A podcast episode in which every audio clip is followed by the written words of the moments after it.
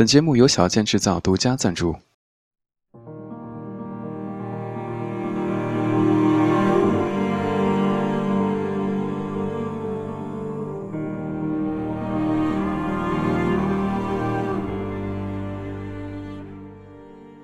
那些不能对别人说起的话，也许正是我们成长中彻彻底底的孤独。比别人坚持久一点。有一种孤独，是需要帮助的时候，发现除了自己，没有人可以依靠。因为能忍受这样的孤独，所以虽败犹荣。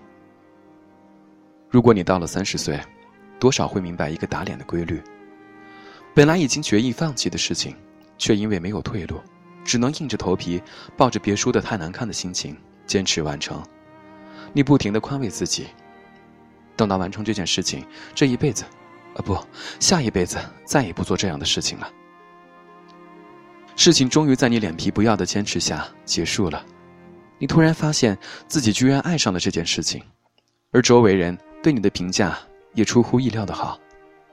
一方面你傲娇到兴奋又得意，另一方面你不禁在心底给自己扇了个震彻心灵的耳光。你告诉自己，如果放弃的话。也许这一辈子都不知道自己原来适合干这件事情。今晚，我正式以主持人的身份录制了一档谈话类节目。早在两天之前，我跑到领导的办公室，试探性的询问：“请问能换人录吗？”答案是显而易见的。自从在娱乐资讯节目中开设了一个自己的小脱口秀板块之后。每天录制一期五分钟的节目，变成了我三十一岁这年最辛苦的一件事情。我的主持工作是电视节目的管理者，爱好是写一些文字，做脱口秀完全是一时兴起。大概在十年前，湖南有一档脱口秀节目叫《马主播时间》，由小马哥马可主持，小华姐撰稿。小马哥把娱乐新闻与个人观点交叉传递，加上可以把人笑死的小段子。那是我每天必看的娱乐节目。后来我有幸进入湖南经视方 for 娱乐，成为娱乐记者。小华姐也给我机会，让我偶尔写写马主播时间的台本。虽然被采用的可能性很小很小，但却让我埋下了要写脱口秀台本的种子。再后来，出现了梁冬的娱乐串串烧，将 MV 与娱乐新闻结合，辅助个人观点，配合着梁冬本不是专业主持人的风格，让人觉得耳目一新。那时越策越开心，在湖南卫视开播，超红，每看一集就心生羡慕，羡慕越策的团队，一群有想法的人在一起工作该是多么有意思。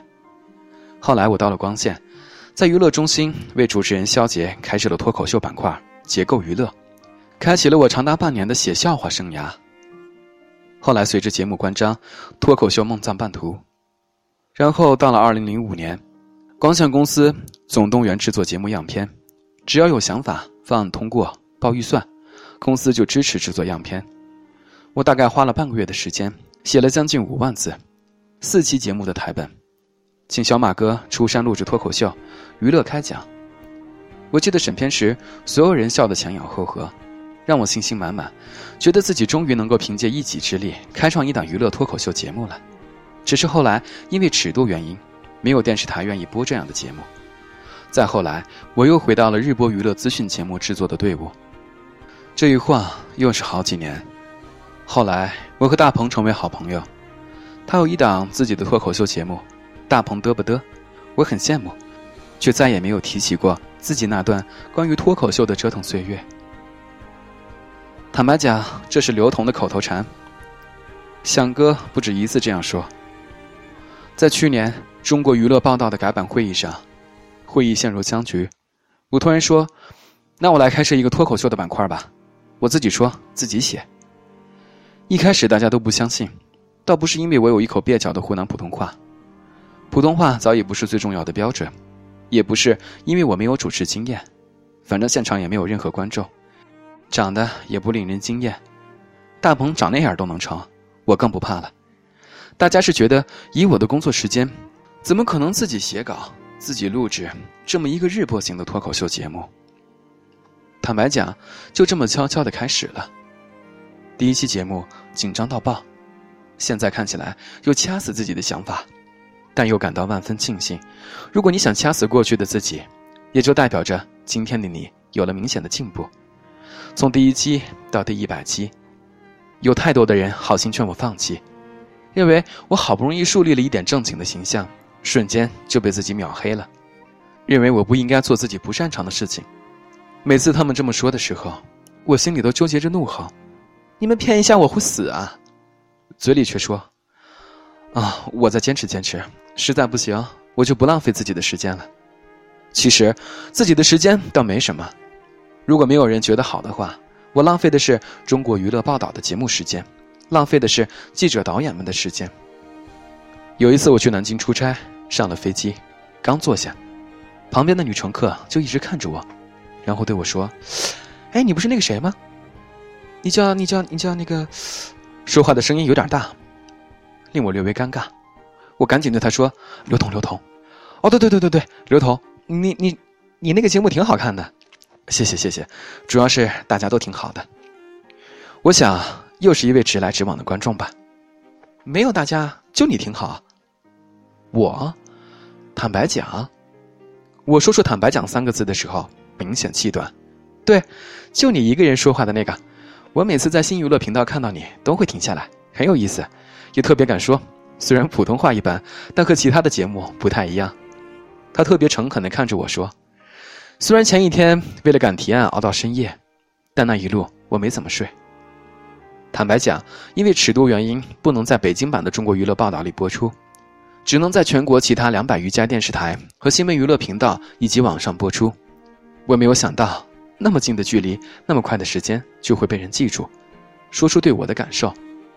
每天一期的节目，都被人用隐藏的眼睛看着，随时都能给我评价。当然，前提是值得他们去评价。一百期的时候，我们花了几个通宵跟拍北漂演员，记录他们的生活。两百期里，我们采访了几百位艺人，跟他们聊了聊平时不会聊的话题，收视率逐步升高。网络点击比预想中更快的破了千万，而在这些闪耀成绩的背后，其实不止一次想过放弃。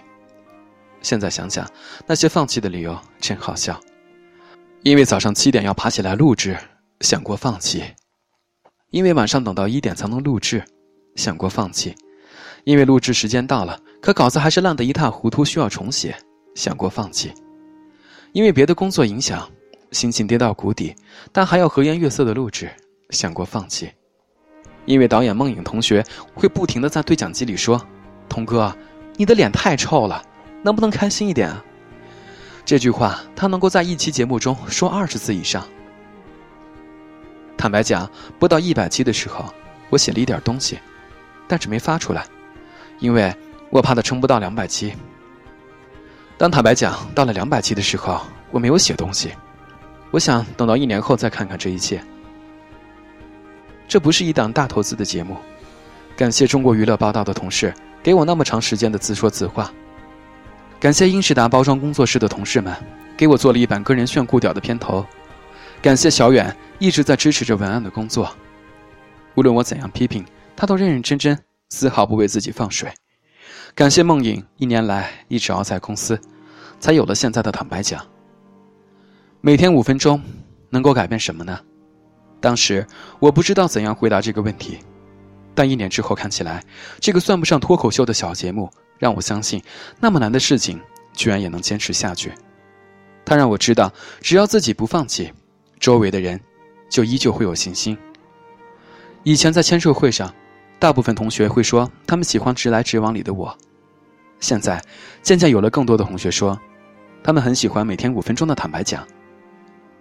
我三十一岁的时候。尝试了一件自己不擅长的事情，但我坚持做满了一年，他仍然活着，且正在被人了解、被人看见。我越来越明白一些以前不明白的事比如，很多事情在我们身上遭遇失败，不是因为我们做的太烂，而是因为我们决意放弃；很多事情在我们身上获得成功，不是因为我们做的很好，而是因为我们比别人坚持的稍微久了那么一点。刘同坦白讲，一年了，谢谢所有看过他、听说过他的人，以及未来会去看一眼他的人。坦白讲，到现在我已经忘记了有多少期了。以前很怕自己撑不下去，能多做一期是一期。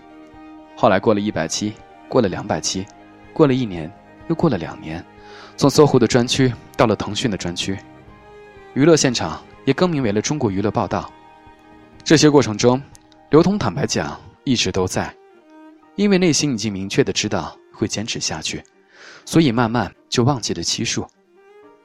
也许你看过这篇文章，不太懂为什么我会花那么多时间写一个大多数人没有看过的东西。分享几个二维码。第一个是我的第一期坦白讲，尴尬的要死，普通话也很差，难怪那时候周围的人想要制止我。第二个是一百期的坦白讲，采访的是北漂演员。第三个是很欢乐的坦白讲，李敏镐和金秀贤的人气对比。最后一个。是我早期录坦白讲犯下的种种错误。如果你和我一样，曾经为某些事情犯过特别多很二的错误，并且坚持下来，你就能够理解我的这番不要脸的唏嘘了。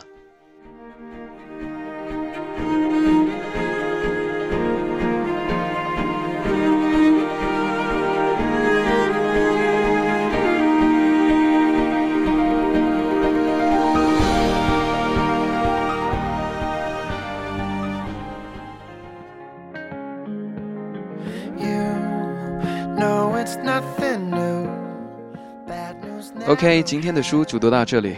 如果你是第一次收听，并且觉得还不错的话，请搜索我的微信公众账号 DTU Life。如果你有什么好的书目想分享给大家的话，请在平台里给小象留言。好，晚安大同，晚安，亲爱的你。